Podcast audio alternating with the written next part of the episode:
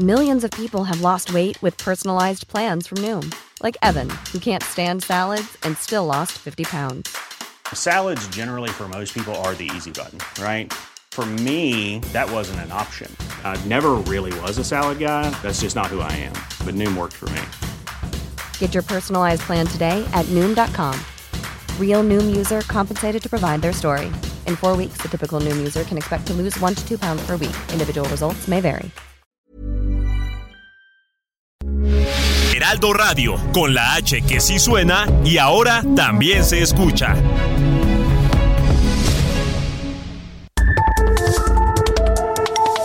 De norte a sur, las coordenadas de la información. Con Alejandro Cacho.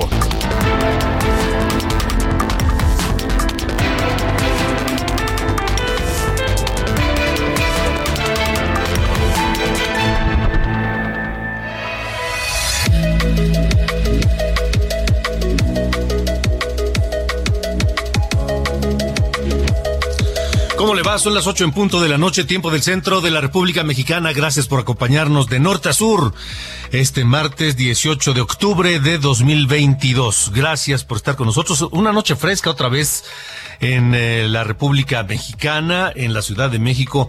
En este momento tenemos una temperatura de 14 grados y lluviosa otra vez esta tarde noche de martes. La mínima se espera que para esta noche llegue hasta los 11 grados Celsius al amanecer del miércoles, así que tome precauciones, sobre todo si está en la calle, si va a salir, si está manejando, porque está, está, está, está mojado el piso y está lloviendo. Esta noche aquí de norte a sur hablaremos de distintos temas. El jueves inicia, pasado mañana, en la Cámara de Diputados, la discusión de la reforma político-electoral propuesta por el presidente López Obrador, esta reforma electoral. Así es, la reforma electoral. Es la, reforma para, pues, eh, organizar y realizar las elecciones en el futuro. Esta propuesta del presidente López Obrador contempla que el Instituto Nacional Electoral desaparezca como, como lo conocemos hoy y que en su lugar eh, funcione un Instituto Nacional de Elecciones y Consultas. Contempla disminuir de 11 a 7 los consejeros electorales. Contempla eliminar el final... Ah, y que los consejeros sean elegidos por voto de los ciudadanos. Ese punto es importantísimo. Pero bueno, eliminar el financiamiento a los partidos políticos para actividades ordinarias. Es decir, que solo tengan presupuesto para, eh, pues cuando hay elecciones y también contempla desaparecer a los legisladores plurinominales. ¿Qué opinan ustedes? ¿Qué opina usted que nos hace favor de escucharnos a través de la cadena nacional de Heraldo Radio en toda la República Mexicana? Y también más allá de nuestras fronteras, porque hay que recordar que hay muchos mexicanos eh, fuera de México que pueden participar en las elecciones, pueden votar a distancia. ¿Y qué opinan de esta propuesta de reforma electoral que hace el presidente de la República.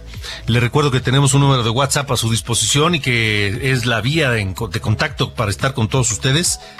Es el 55 45 40 89 16. Repito, 55 45 40 89 16 para ponernos en comunicación esta noche de norte a sur.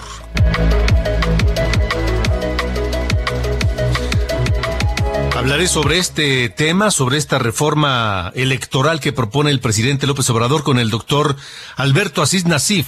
Él es investigador del Centro de Investigaciones y Estudios Superiores en Antropología Social, articulista de muchos años, un hombre serio, un hombre mesurado, un hombre em, eh, de criterios balanceados, que estará con nosotros de norte a sur.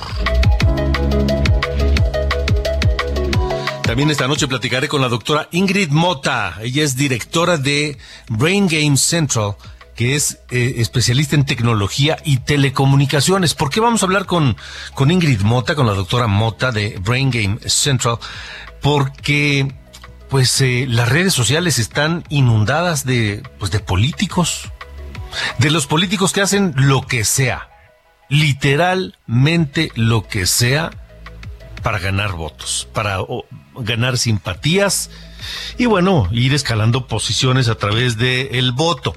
Eh, y los, los políticos pues ya inundaron, ya acapararon las redes sociales, particularmente el TikTok. Y tienen pues este auge y, y algunos creen que se ven muy simpáticos a través del TikTok. En fin, estaremos hablando con la doctora Ingrid Mota de Brain Game Central sobre esta presencia de los políticos en las redes sociales, particularmente del TikTok. Hablaremos del contenido que comparten los actores políticos. ¿Eso sirve? ¿No sirve? ¿Le gusta a los usuarios de las redes sociales? Ese será otro de los temas aquí en De Norte a Sur. Y le quiero pedir, ustedes, cuéntenos a través del TikTok, no solamente qué opinan de la reforma electoral que propone el presidente López Obrador, sino también ¿Ustedes siguen a algún político en TikTok? ¿O en alguna otra red social? ¿Les gusta lo que hacen, los que, lo que publican? Los bailecitos, los chistes, los gestos simpáticos. ¿Les gusta lo que hacen los políticos en, en las redes sociales? Escríbanos 55 45 40 89 16.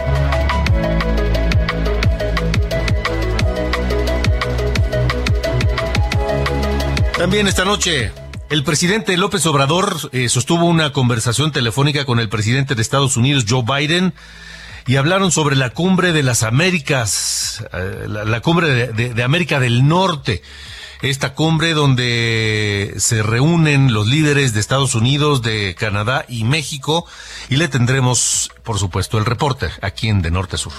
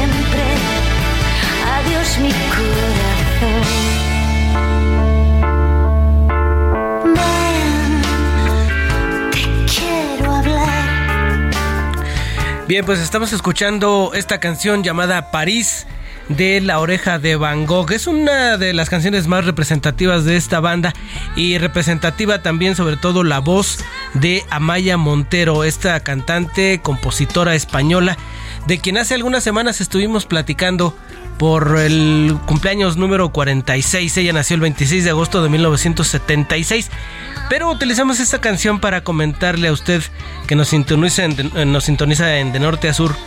Pues lo que está viviendo esta mujer, fíjese que el pasado 14 de octubre publicó en Instagram una, una fotografía muy pues muy sui generis Alejandro una fotografía de Amaya Montero que publicó el 14 de octubre donde luce muy desmejorada despeinada de, una fotografía que pues se tomó en el peor momento, literal, ¿no? Es impactante esa imagen, ¿eh? Así es, ella luce despeinada, sin maquillaje, cansada, harta. Y después de esa fotografía vinieron pues mensajes de, solidaridad preguntando si estaba bien, pero también algunas otras de ataques. Y ahora ya en los medios de comunicación en España se especula si es que Amaya Montero está desaparecida. Pero pues eh, su hermana, eh, Idoya Montero, concedió una entrevista para el medio Espejo Público y reconoce que su, que su hermana no está en el mejor momento. Es evidente por la fotografía. Y no está desaparecida. Es eh, totalmente normal pues eh, imaginar que la familia no quiere exponerlo a los medios y pues la han sacado de la esfera pública o de, o de la escena pública. Así es que pues es eh, lo que está viviendo esta mujer que pues después de tanto tiempo de éxitos ahora está en este momento difícil y me, me llamaba la atención Alejandro lo que decías de del TikTok, ¿no? Una historia que solamente podría explicarse a, pues a, a la luz de las redes sociales, ¿no? Si alguien se lo dices hace 30 años que publicó una foto y dices, ¿de qué me estás hablando, no? Por la exposición que ahora tiene uno en las redes sociales, ¿no? Sí, sin duda, sin duda, y que además recorren el mundo en instantes, en segundos. Así es, y lo que uno decide que se haga público o no, y las repercusiones que tienen ya en tu vida, en tu vida real, digamos. Sin duda, sin duda. Muy bien, Ángel, pues eh, eso, eso y otras cosas, supongo, en la parte y musical. muchas otras cosas más, como dice la canción. Muy bien, muchas gracias. Gracias. Gracias. Vuelve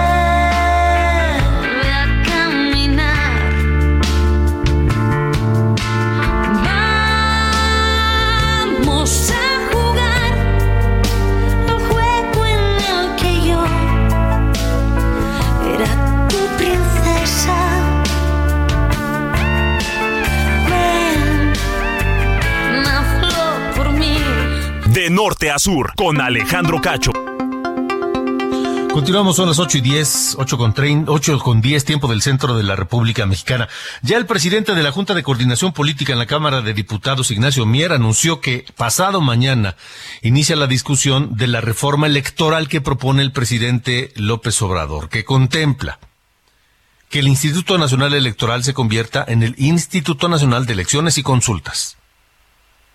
Contempla disminuir de 11 a 7 consejeros electorales, y que sean los diputados, los senadores, la Suprema Corte de Justicia de la Nación y el presidente quienes propongan una lista de aspirantes a ser consejeros de este Instituto de Elecciones y que sean los ciudadanos quienes a través del voto pues los elijan.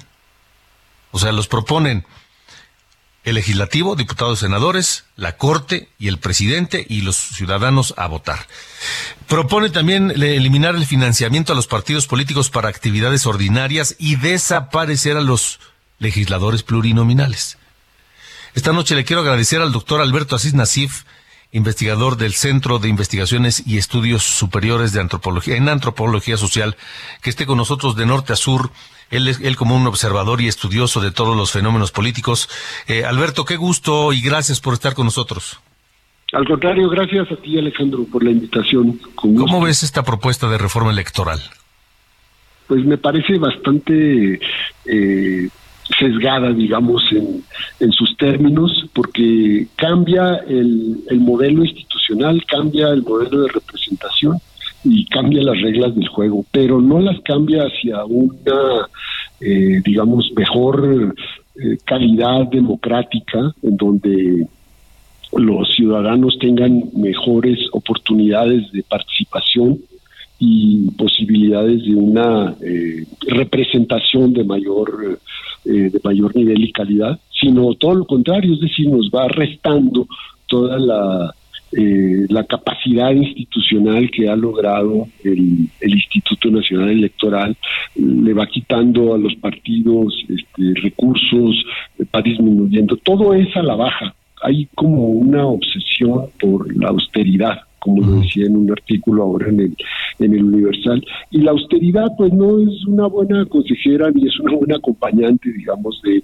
de una democracia de, de calidad. Entonces, si tú analizas las propuestas que está eh, presentando, digamos, el, el Ejecutivo, eh, una, una por una, te puedes, te puedes dar cuenta de que está poniendo en riesgo el sistema electoral en el país, un sistema que se ha construido a lo largo de muchos años, de muchas reformas, de muchos eh, mecanismos, digamos, de ensayo y error, y eh, nos está llevando a un espacio muy, eh, pues, muy riesgoso y de mucha incertidumbre, creo yo, porque le quita, eh, quita financiamiento, por ejemplo, a los partidos, y eso puede ser eh, música para los oídos de mucha gente, se puede escuchar muy bien como una medida popular, pero van a entrar más recursos por debajo de la mesa, eso es claro. Entonces, si la, no queremos que las elecciones las controle eh, las grandes empresas o el crimen organizado, aquí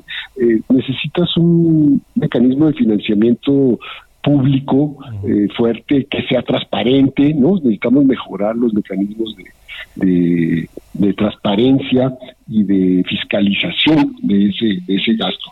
Luego, eh, la elección de los consejeros y los magistrados, eso creo que es una, eh, es hasta, es hasta ridículo, o sea, vas a estar convirtiendo a esos árbitros en eh, personajes eh, de la popularidad digamos para una para una elección cuando ya habíamos llegado a mecanismos en donde se se puede generar, digamos, la elección de esos eh, de esos árbitros a través de una convocatoria pública, a través del conocimiento y la profesionalización, con una serie de filtros importantes.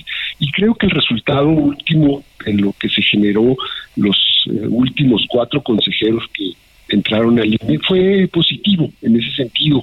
Me parece que el proceso respetó todas esas fases. Y entonces los metes ahora un proceso electoral es una eh, desmesura, es una locura, no aporta nada, eh, digamos, ¿no? Porque lo que tú necesitas es gente con conocimiento, con capacidad, con trayectoria, ¿no? Entonces, eh, bueno, si no se ha logrado del todo, se pueden mejorar esas eh, condiciones para que resulte eh, ese tipo de, arbitraje, pero la elección popular directa creo que no sería el mecanismo más afortunado. Y luego hay regresiones abiertas, que yo señalaba también como esto de regresar el padrón electoral, que fue una lucha también de muchísimos años para llegar a tener un padrón confiable, en donde tú ya no eh, tengas eh, eso como un problema. Se logró, tenemos una credencial que es una identificación muy importante para todos los eh, ciudadanos y creo que ese ahí hay un reconocimiento y una labor técnica y profesional importante. Si tú la regresas a gobernación, ¿no? a una instancia que depende del poder ejecutivo, pues le quitas, eh, digamos, credibilidad, puede haber manipulación, en fin. Ahorita es un mecanismo institucional autónomo, está vigilado, todos los partidos participan en ese, en ese conjunto, digamos, de de, de, procesos que es el registro no federal electoral. Tú tienes ahí eh, todo un aparato técnico que te garantiza eh, mucha eficiencia para generar la, la credencial. Entonces no tiene ningún caso es como completamente absurdo Alberto deberíamos empezar por cosas. deberíamos empezar por evaluar si si funcionan tan mal las elecciones y si está tan ta- si hay tantos problemas en el INE como para echarla a la basura y crear otro otra cosa. Exactamente, eh, buena, buen apunte. Creo que, en efecto, yo creo que cada vez eh, el, el INE, antes el IFE y ahora el INE, han dado muestras de que saben hacer las cosas bien, de que saben organizar las elecciones, de que los problemas no están ahí, de que los problemas pueden estar antes, en, eh, en que los mismos actores no respeten las reglas, de que los eh, problemas pueden estar a un lado, de en donde intervienen, digamos, eh, personajes o redes del crimen organizado o financiamiento ilegal para los partidos, ¿no? Pero la organización propiamente electoral que hace el INE, o sea, capacitar a los ciudadanos, montar las mesas de casilla, hacer el cómputo, eh, llenar las actas, todo eso, eh, creo que funciona ya con una suficiencia profesional de primer mundo. Creo que eso es algo muy importante. Y entonces, cuando tú tienes esos elementos, no vas a desmontar todo, a precarizar la institución, a quitarle los órganos permanentes, que es lo que le da sustento profesional. Y entonces solo vas a tener órganos auxiliares y temporales, lo cual es una, una locura, es realmente destruir la institución. y arriesgarte a un problema de gobernabilidad en el país en un momento muy crítico en donde la violencia, el crimen organizado, eh, etcétera, pues son una presencia cada vez más importante en los procesos electorales. Eh, por supuesto puede haber varias mejoras, perfeccionamientos. Por supuesto, por supuesto ¿no? que sí. Debe haber detalles o el- cosas importantes, pero, Sí, sí. pero tanto como para tirarlo a la basura y volver a hacer otra cosa. Sí, sí, exactamente. Creo que es un absurdo. Espero yo que la oposición este, se ponga más firme de lo que se puso con el quinto transitorio de la militarización y no logren pasarlo. Ahora, eh, pueden no pasarlo en la, digamos, eh, votación constitucional, pero pueden hacer cambios a la ley secundaria, Sí. eso sí lo pueden hacer. Aunque digamos que si tú revisas el artículo 41 de la Constitución, eh, durante mucho tiempo había como la gran interrogante de cómo este artículo se convirtió prácticamente en un código. Y entonces decían, es que es para asegurar que no sea eh, movible, cambiable tan fácilmente, ¿no? Necesitas eh, mayoría constitucional. Y creo que ahora tiene mucho sentido esa ese, ese candado, digamos, ese mecanismo en donde están ahí en ese artículo, bueno, y en otros también, pero ese es como el artículo fundamental, en donde está la institución, la representación, los partidos, el financiamiento, etcétera, etcétera. Y eso creo que es un poco lo que puede eh, solventar ahora que no sea tan fácil hacer el- el- los cambios. Pueden hacer cambios secundarios en la no en la ley en la ley secundaria y eso de alguna manera pueden eh, cambiar algunos eh, algunos elementos que pueden precarizar digamos pero no a nivel de cambio constitucional Esa es Ahora. una sí Alberto, brevemente, ¿qué opinas de que sean electos los, o sea, propuestos los, los posibles consejeros electorales de este Instituto Nacional de Elecciones y Consultas, propuestos por el legislativo, el judicial y la presidencia de la República y votados por los ciudadanos? ¿Qué opinas de eso? No, eso me parece que no, este, que no va a resolver el, el, el problema. Ellos, ellos plantean que el árbitro está capturado que son los partidos, digamos, los que han nombrado, ¿no? Casi siempre se reparten, hay cuotas, ¿no? Entonces, dependiendo de, de la fuerza de cada partido, le tocan tantos eh, árbitros, ¿no? Tantos consejeros o tantos magistrados, etcétera. Ese es como el contraargumento. Pero someterlo a la, la votación popular, a la popularidad, al concurso de popularidad, creo que no, este, no va a resolver. Eh, ya tenemos mecanismos que pueden ser muchísimo más confiables y y, profesionales. Si te pones a ver ahora lo que tenemos en el país, o sea, que tenemos un nuevo partido dominante, entonces va a ser la lista de, eh, de Morena más la lista del presidente, ¿no? Con la lista del Poder Judicial. Entonces ahí vas a tener eh, 20, 40, 60, ¿no? Listas eh, conformadas de forma paritaria, hombres y mujeres, ¿no? Y de esos, pues vas a vas a elegir. Imagínate, uh, sería absurdo porque van a tener tiempos en radio y televisión, van a hacer campaña, van a gastar dinero y van a a tener, digamos, un resultado de, de votación eh, que no te va a garantizar uh -huh. ni el profesionalismo, ni el conocimiento, ni la trayectoria, digamos, de lo que significa y lo que representaría eh, un, un, buen arbitraje. ¿no? Sí. Entonces creo que es completamente absurdo, o sea, no, no todo tiene que ser este eh, sometido al voto popular, digamos, no van a ser representantes uh -huh. populares, ¿no? Son árbitros. Sí. Ni todo tiene que ser austero, ni todo tiene que ser votado. Imagínate que la FIFA ¿no? someta los arbitrajes del fútbol a elección sí. popular, pues quién sabe quién va a quedar de árbitro, ¿no? es el mismo caso. Sí. Doctor Alberto Asís Nasif, siempre es un gusto escucharte y saludarte. Te agradezco mucho. Al contrario, gracias a ti por la invitación. Te mando un abrazo. Igualmente un abrazo para ti, el doctor Alberto Asís Nasif. Puede leerlo en el Universal, lleva muchos años escribiendo ahí y, y siempre es muy interesante sus conceptos y sus y sus eh, opiniones. Ahora, eh, también nos interesan sus opiniones, por supuesto, a través del 55 45 40 89 16, el número de WhatsApp de Norte a Sur para estar en contacto. Tengo ya mensajes de Jalisco, tengo mensajes de la Ciudad de México, tengo mensajes de Oaxaca, tengo de, de por supuesto de del Estado de México. Eh, Gonzalo, gracias, me dice aquí Gonzalo que le gusta el programa. Quiero dejar claro que el INE sí funciona, pues ha favorecido a Morena en las últimas elecciones. No entiendo la terquedad de esta administración de eliminar todo lo que sí funciona, dice Gonzalo. Gracias.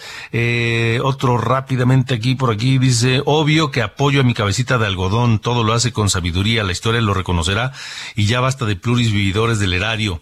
La Kenia lleva 30 años de parásita. Apoyo reforma electoral. Exigimos con el voto.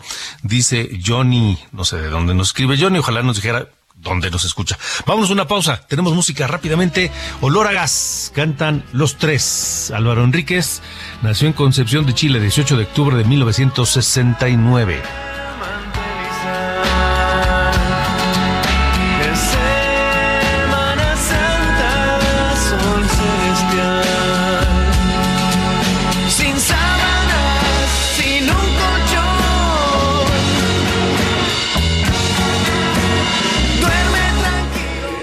De norte a sur. Con Alejandro Cacho.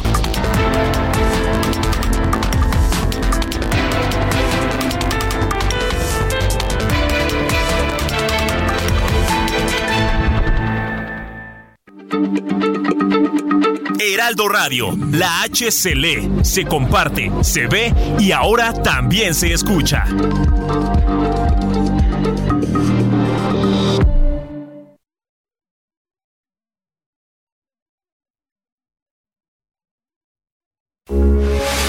Heraldo Radio, con la H que sí suena y ahora también se. When you're ready to pop the question, the last thing you want to do is second guess the ring. At Bluenile.com, you can design a one of a kind ring with the ease and convenience of shopping online. Choose your diamond and setting. When you find the one, you'll get it delivered right to your door. Go to Bluenile.com and use promo code LISTEN to get $50 off your purchase of $500 or more. That's code LISTEN at Bluenile.com for $50 off your purchase. Bluenile.com code LISTEN. escucha. De norte a sur, las coordenadas de la información. Con Alejandro Cacho.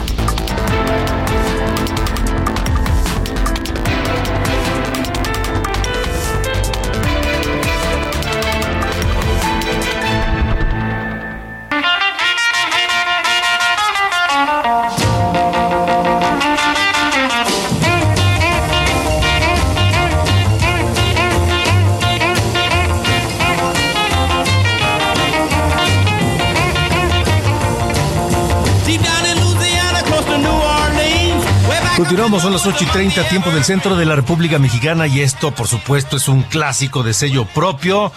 Johnny B. Good y es también inconfundible Chuck Berry, que nació en San Luis, Missouri, el 18, la ciudad del arco, ese arco al pie del Mississippi, ese es San Luis, Missouri, el 18 de octubre de 1926. Vivió 90 años. Falleció hace apenas poco, el 2017, comp- compositor, intérprete, guitarrista, considerado uno de los músicos más influyentes en la historia del rock and roll, Chuck Berry y Johnny B. Good.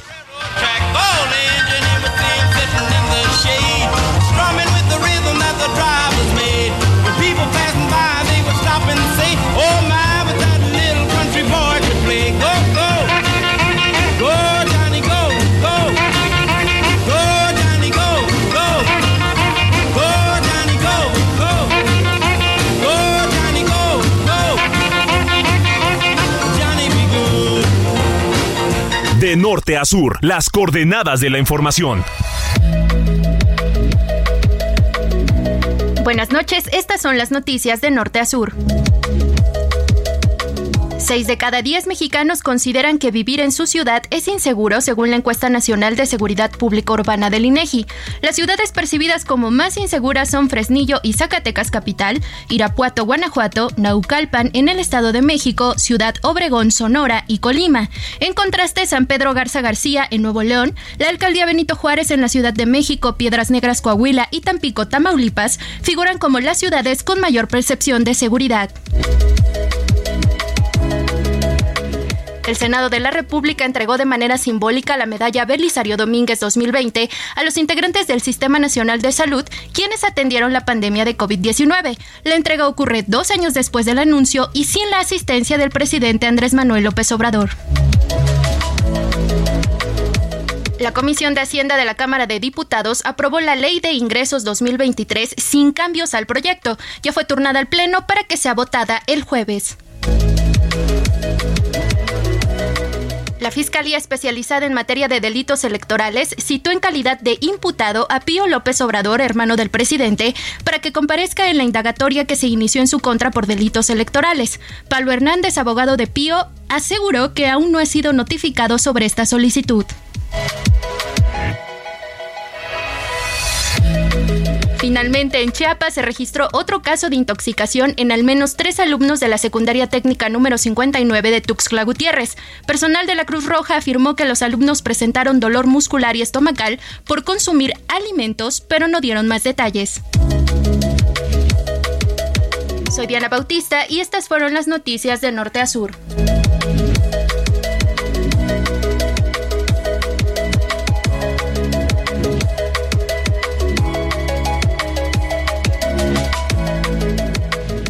De norte a sur, con Alejandro Cacho.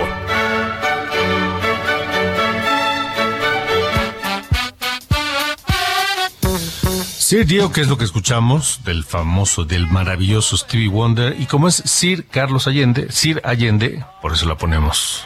Por si alguien no, no sabía qué onda con esta rola de Stevie Wonder, ahí la explicación. ¿Qué pasó, mi querido Sir Allende? Nada, todo en orden. Siempre es bueno luego poner en contexto, ¿no? Sí, sí, claro, claro, claro. Las cosas que salen al aire, este señor Cacho. Y otra cosa que también vale la pena luego poner en contexto son los programas sociales. Digo, hay hasta el momento 17 que son eh, prioridad para el gobierno federal, pero eh, hay, me quiero centrar en dos porque el Coneval pues, les echó uno clayo. Digo, el Coneval, estos de que se dedican a evaluar la política de desarrollo social en, en- en- a nivel federal, eh, le echaron un ojo a las reglas de operación, sobre todo pues, cómo es que operan o cuál es la, la Biblia, digamos, de eh, los programas. Y encontré varias cosas interesantes que, eh, por ejemplo, en el de Sembrando Vida, este tan famoso, ¿no? De que un millón de hectáreas de árboles frutales y maderables por todo el país, jajaja, jijiji. Eh, resulta que después de cuatro años de operación, no tienen una idea, no, al menos no está plasmado con claridad cómo se seleccionan o priorizan los lugares donde se, se ejecuta el programa. O sea, parece que es así de. ¿quién, hay lugares en específico en todo el país que quién sabe cómo escogieron, dónde se aplica este, este, eh, este programa. La cosa es que no sabemos cómo. Parece que está un poco abierto así al, al arbitrio de, eh, en este caso, la, eh, la Secretaría de Agricultura, la SADER. Otra bronca que encontró el Coneval es que no se deja claro cuántas plantas tienen que mantener los participantes en, su- en sus parcelas.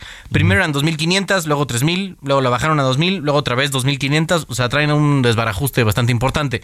Y lo único que dice el Coneval es, digo, sé lo que quieran, pero tengan una y con eso. Porque si no, todos eh, los diferentes participantes que vayan entrando antes eh, o después van a tener diferentes condiciones.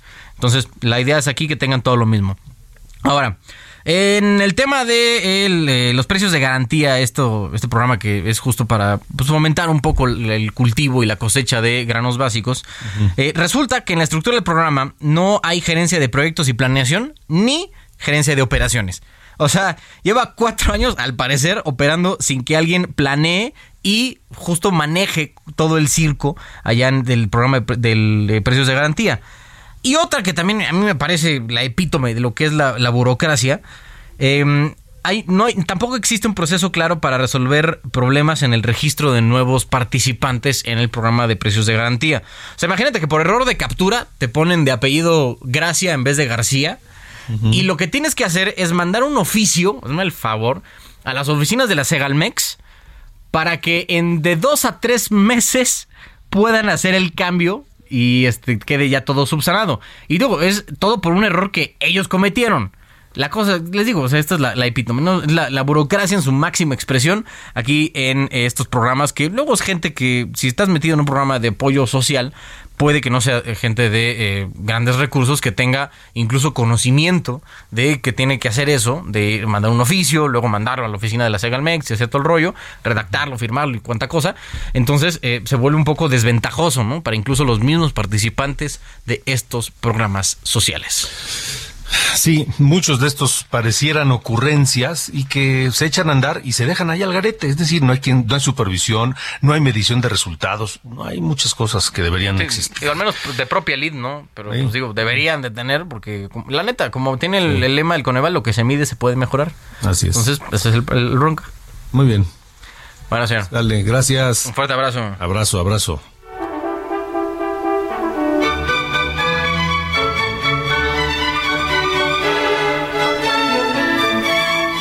De norte a sur, con Alejandro Cacho. Seguimos recibiendo opiniones y comentarios. Gracias eh, a quienes nos escriben al 55 45 40 89 16 para darnos sus op- opiniones sobre dos cosas. Esta reforma electoral que propone el presidente López Obrador, reformar al Instituto Electoral, quitar al INE como está y hacer un Instituto Nacional de Elecciones y Consultas, elegir a los consejeros por voto ciudadano, este, eh, los plurinominales, reducirle el presupuesto a los partidos, en fin. ¿Qué opinan? Díganos lo que opinan 55 45 40 89 16. Y otra cosa que les estamos preguntando esta noche es qué opinan de el uso que hacen los políticos de las redes sociales principalmente TikTok, pues para ganar simpatías y votos. TikTok es una de las más importantes, está de moda en los últimos años y en México ha tenido un gran impacto dentro de la política, pues para que los políticos generen empatía con la gente que está ahí en TikTok, que, que lo sientan cercanos. Y por supuesto lo que quieren al final de cuentas no es caerles bien, quieren su voto. Eso es lo que quieren. Mire, Marcelo Ebrard, por ejemplo, el canciller, tiene 434 mil seguidores en TikTok. Claudia Sheinbaum, la jefa de gobierno, 256 mil. El gobernador de Nuevo León, Samuel García, 195 mil. Yo hubiera pensado que tenía muchos más. Miguel Ángel Osorio Chong, el coordinador de los senadores del PRI, tiene 116 mil. Y el ministro presidente de la Corte, que también está en TikTok, tiene 284 mil seguidores. ¿Es una buena estrategia esto de las redes sociales para los políticos? Gracias a la doctora Ingrid Mota, directora de Brain Game Central, especialista en tecnología y telecomunicaciones, que está con nosotros, pues para hablar de esto precisamente. Eh, doctora, gracias, buena noche. ¿Cómo estás, Alex? Qué gusto saludarte a ti y a tu auditorio. Igualmente, eh, es buena idea esto de los políticos en TikTok y en, y en Instagram y eh, a- bailar y cantar o eso. Pues mira, yo como lo veo, como comunicóloga, obviamente la parte tecnológica es súper importante, ¿no? Ya se ha vuelto el centro de nuestro universo, la digitalización, una hiperconectividad. Nadie entiende la política bien a bien de qué se trata, pero, o sea, quieres como tener cierta afinidad. Todos ya luchamos por los likes, ¿no? Vivimos en este tema de autoestima por los likes. Entonces, ha cambiado completamente nuestra forma de ser y hacer, ¿no? Nu- Nuestra forma académica, nuestra forma de vivir ha cambiado radicalmente. Como bien decías, esto no necesariamente empieza en TikTok, pero TikTok ha crecido tanto, ¿no? Ha rebasado Instagram en, en ¿qué te digo? Una tercera parte del tiempo que lleva Instagram ya le comió el mercado, ya estamos viendo cómo se está cayendo completamente meta y todo eso. ¿Qué hacen entonces los políticos? Usar estrategias de comunicación que claramente van dirigidas al voto, como bien comentaste. Entonces, ¿qué está pasando? Que de pronto eh, arrancó como una plataforma de jóvenes TikTok y empezaban como a hacer juegos, de repente se volvió como una comunidad de ayuda, de yo te enseño cómo hacer tal cosa, cómo cómo llevar tu celular, este, cómo maquillarte, ¿no? hacer una infinidad de cosas. También están los que bailan, los, que los que hasta se quitan ropa, ¿no? Para ser muy populares y de pronto dicen los los políticos y por qué yo no, ¿no? Esto arranca, yo creo que desde desde hace mucho tiempo cuando ve- vemos como un a un Trump que ya empieza a gobernar vía TikTok, ya sus canales oficiales se vuelven TikTok, perdóname, este Twitter, y empieza tal cual a mover mercados y a cambiar políticas y a, desvirtuar a los medios de comunicación porque él, su, su inmediatez ya se vuelve a través de redes sociales. Yo lo veo desde un punto de vista de comunicación como que es- está muy bien orquestado, está como muy planeado para de alguna forma bajar estrategias de, de que ya polarizar muchas cosas, de propaganda política, pero ya muy enfocada al público ya muy hipersegmentado que tenemos en redes sociales y diferentes criterios que tenemos de acuerdo a que algoritmos van definiendo que a quién vamos a ver y cómo lo vamos a ver. Entonces, como bien dices, está un Marcelo Ebrard de pronto que ya juega, este, que si se va a tropezar, juega con eso y hace un video. Yo creo que él per se no lo haría. Obviamente hay una estrategia de comunicación y hay agencias atrás de todo esto. ¿Para qué es esto? Pues lo hacen obviamente para, para estar cercanos. El, el ministro Saldívar se justifica en algunos de sus videos diciendo que lo critican, pero que su asunto es acercarse a los jóvenes, ¿no?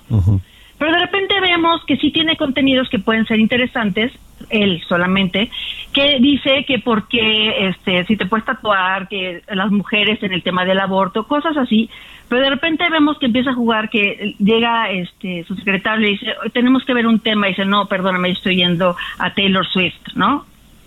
dices, ¿de verdad? ¿No? ¿Estos son los políticos que queremos? ¿O es un influencer? ¿O ya tenemos entretenedores? ¿Ya se volvieron payasos? O sea, ¿qué, está pasando atrás de todo esto? ¿Qué hay atrás de, de un Marcelo Ebrard jugando a, a que lo regresaron a comprar el, el cilantro porque lo confundió con el perejil, ¿no? O sea, ¿qué está pasando como sociedad en ese sentido? Lo que a mí me, me, me llamó la atención y por eso escribí este esta columna para la lista es como tal cual estamos viendo una orquestada muy bien hecha de, de principios de comunicación, como por ejemplo Edward Bernays, que es el sobrino de Freud, que él, este, tratando de ayudar a su tío a entrar a Estados Unidos, le dice, ¿por qué no me mandas tu obra? ¿No? Este, yo voy promoviéndote como relaciones públicas en universidades para decir, tiene que venir a Estados Unidos y así te salvamos de- del lugar en el que estás. Le manda, le manda su obra, él empieza a leer y dice, oye, esto lo voy a aplicar, pero ya masivamente para el uso de relaciones públicas y propaganda, ¿no?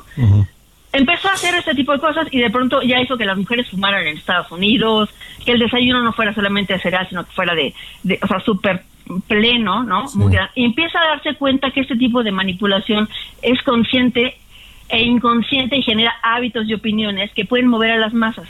Ahora, Él, eh, dime. eh, estamos platicando con la doctora Ingrid Mota, directora de Brain Game Central, especialista en tecnología y telecomunicaciones. Ingrid, eh, la línea es muy, muy tenue y el riesgo es grande. Recuerdo la selfie de Marcelo Ebrard en el funeral de la reina Isabel. Recuerdo la foto de Marcelo Ebrard con la Copa FIFA, cargando la Copa FIFA cuando está prohibidísimo. Y cosas así, ¿no? También, de- de- como que querer Pues ser muy simpáticos tiene sus riesgos. Claro, pero si tú te pones a ver desde un punto de vista de comunicación, esos son principios que inclusive Goebbels, ¿no? También que fue el que hizo, el comunicador que hizo todo el movimiento de comunicación nazi, cuando él dice que hay que vulgarizar las cosas, ¿no? Porque cuando empiezas a hacer cosas este populares que llaman la atención, que rompen, que crean una anécdota, ¿no? Para distraer la atención y centrarla en ti, ¿no? Lo que haces es que haces que una masa muy grande haga el menor esfuerzo por pensar qué es lo que está pasando. O sea, digamos, la capacidad receptiva de las masas se vuelve muy limitada. ¿no? Entonces, todo el mundo empieza a hablar de eso. Cuando, por ejemplo, vemos que suben una foto, ¿no? A redes sociales, en donde nuestro presidente trae los zapatos más boleados, cuando se está reuniendo con una persona de muy alto rango de Estados Unidos, de- del gobierno, y entonces el tema es los zapatos, ¿no? O sea, imagina el nivel, el nivel intelectual ahí lo que hacen es que están jugando con ese tipo de símbolos para que todos nos distraigamos en un principio completamente gebeliano de, de, de estar moviendo a las masas hacia una distracción. Eso está pasando en TikTok. Es por eso yo me- refiero a lo que es el régimen politíctoc, ¿no? O sea, ya nos están moviendo así porque ese es el canal. Acuérdate que El medio es el mensaje, en el sentido de que en donde están pasando las cosas, no el medio son las redes sociales, sino el medio es este ambiente político, ¿no? De, de gobernantes que de verdad nos sorprenden todos los días. Cada día es diferente, o sea, cada día nos rebasan, ¿no? O sea, ¿sí Platicabas logran el objetivo los de empatizar con la gente, con los votantes? Pues haciéndose los chistositos, yo creo que mucha gente ya deja de pensar que es un, por ejemplo, que Ebrard ya es un candidato, bueno, él, él dice que quiere ser candidato a la presidencia, además que verlo así lo ven como su cuate, ¿no? En ese sentido, sí, porque ya lo ves como cuate y ya no lo ves como la persona que te va a gobernar y que tiene que tener propuestas de gobierno y democracia, ¿no? Pues ya eso ya se perdió. Sí, Ahí Sí, es pero donde lo que está quiere- la, la línea fina. Sí, pero, pero lo que quiere Ebrard es ser candidato, no ser cuate de, de los usuarios de TikTok. No, pero sus pero sus votantes les va a caer bien y de pronto van a decir, ay, él me cae bien y aparte es muy cercano a mí, o sea, no es el tipo lejano que yo no voy a conocer nunca, es mi cuate. Es más, si yo le escribo por TikTok me contesta. Estamos a un paso de él. Sí. Bueno, pues este, algunos lo, lo, lo disfrutarán, otros no, pero los, ten- los tendremos que seguir aguantando en las redes sociales, algunos de ellos, ¿no? Pues sí, claro. Pues sí, Pues- pero no no hay que solaparlos tampoco, ¿no? Claro. Doctora Ingrid Mota, gracias por haber estado con nosotros. Alejandro, mil gracias. Cuídate A ti, mucho. gracias a ti igualmente. Gracias por todos sus comentarios. Vamos a, a leer algunos de ellos. Tenemos también otros temas que tratar. Eh, me decían de una falla en Jalisco, pero ya, ya, ya quedó resuelta. Me dicen aquí, buenas noches, pretenden eliminar al INE. Es que de hacer una regresión y que otra vez el gobierno controle las elecciones, parece que ya se les olvidó la caída del sistema. Ahí tienen en su gobierno el artífice de la caída del sistema. Seguramente este señor AMLO quiere volver a hacer lo mismo que el gobierno controle las elecciones. Gracias. Nos dice ah, Gerald. Gracias, Gerald. Eh, nos dicen también, buenas noches. Muchos de los políticos funcionan más en Twitter, pero creen que es buena estrategia, pero no tienen agallas cuando son cuestionados. Y sobre la reforma electoral, eh, dice, tendría que ser eminente toda la plantilla de ejecutivos del sistema electoral, tiene que reformarse y acabar con su plantilla de ejecutivos sobrevalorados. Bueno, muy bien. Otro fracaso de la... eh, soy Lorena de la Ciudad de México, no cabe duda que hay personas que añoran los años 70 y los 80 y se conforman con poco, es decir, como la administración tan deficiente como la que tenemos hoy, pobre México. Otro fracaso son las universidades del bienestar y no dicho por los fifís, sino por los alumnos. Gracias Lorena por escucharnos y por escribirnos. Buenas noches Alejandro eh, y al equipo de Norte a Sur. Híjole, lo voy a leer tal cual. La momia guacalona de Palacio Nacional, alias el rey del cash, bien sabe que todo populista es mal gobernante y aún no empiezan las elecciones y ya tiene miedo de perder. Toda dictadura tiene que caer. Saludos desde el Real del Monte Hidalgo. Ricardo Antonio Monroy. Gracias, Ricardo Antonio. De Tecámac me escribe... mm, eh, te escucho desde Tecámac, admiro, me gusta tu profesionalismo, eres casi imparcial. Gracias. Me dice, eres casi imparcial. Eh, no te han pegado a la prensa con líneas. Saludos. Ojalá pase la reforma electoral. Debemos exigir y bajar nómina del Senado y diputados todo a su tiempo. Hay gente que vive con dos dólares al día. No es justo parásitos que no hacen nada en sus curules que vivan como reyes. Gracias. Em, pero no, sí, el nombre está aquí. Bueno, ahorita digo quién es el eh, Johnny, Johnny Mendoza. Gracias, gracias a Johnny Mendoza. Por más que em, vaya, por fin el Instituto Electoral empezará a ocupar un poco de la democracia en sí mismo. Por más que repitan que el INE lo ha hecho bien, todos recordamos fallos. No quitarlo, pero sí mejorarlo. Nos dice, a ver quién es. Pónganos un nombre, por favor. No, no dice, no dice su nombre ni de dónde nos escucha, pero bueno, gracias a todos los comentarios que nos eh, envían de norte a sur. Vamos rápidamente a Tamaulipas. Noemí Gutiérrez, tienes información del presidente allá. Buenas noches. Hola, muy buenas noches. Pues sí, comentarte que el presidente Andrés Manuel López Obrador sostuvo la tarde de este martes una llamada con su homólogo de Estados Unidos, Joe Biden. López Obrador dijo que Biden le informó que va a asistir a la cumbre de líderes de América del Norte que se va a realizar en nuestro país el fin de año. Esta sería la primera visita del mandatario estadounidense a México. López Obrador señaló que también dialogaron sobre migración, seguridad y cooperación para el desarrollo. No aclaró si se abordó lo relacionado a las consultas que solicitó Estados Unidos y Canadá en materia energética en el marco del TEMEC.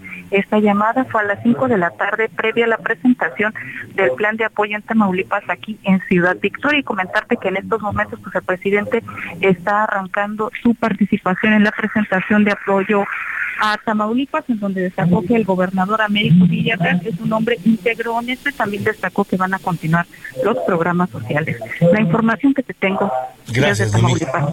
Gracias, Noemí Gutiérrez, reportera de Heraldo Media Group.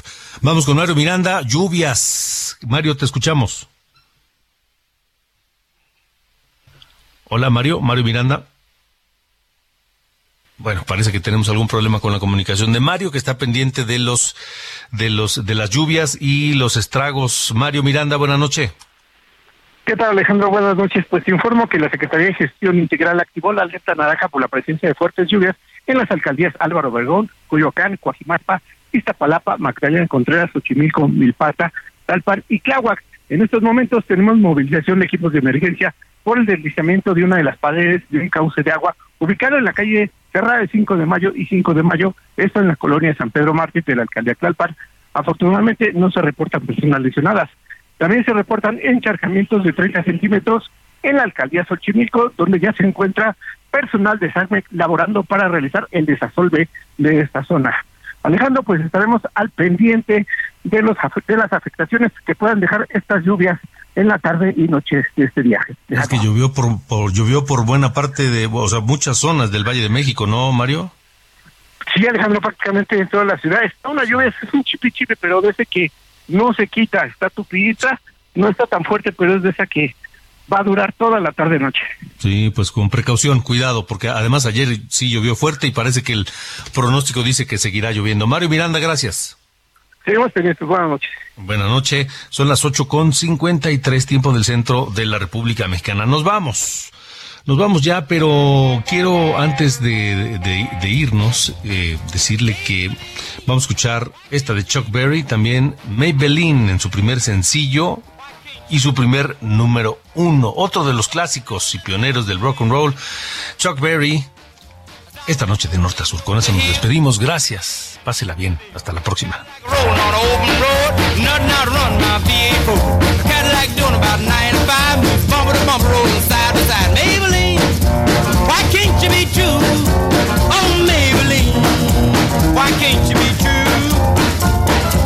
open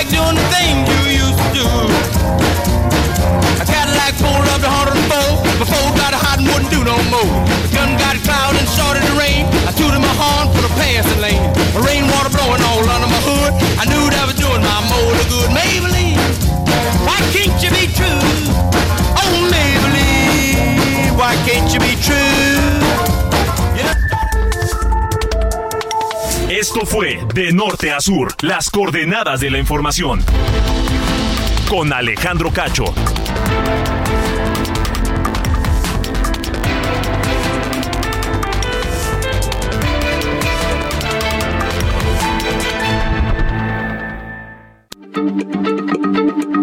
Heraldo Radio, la H se lee, se comparte, se ve y ahora también se escucha.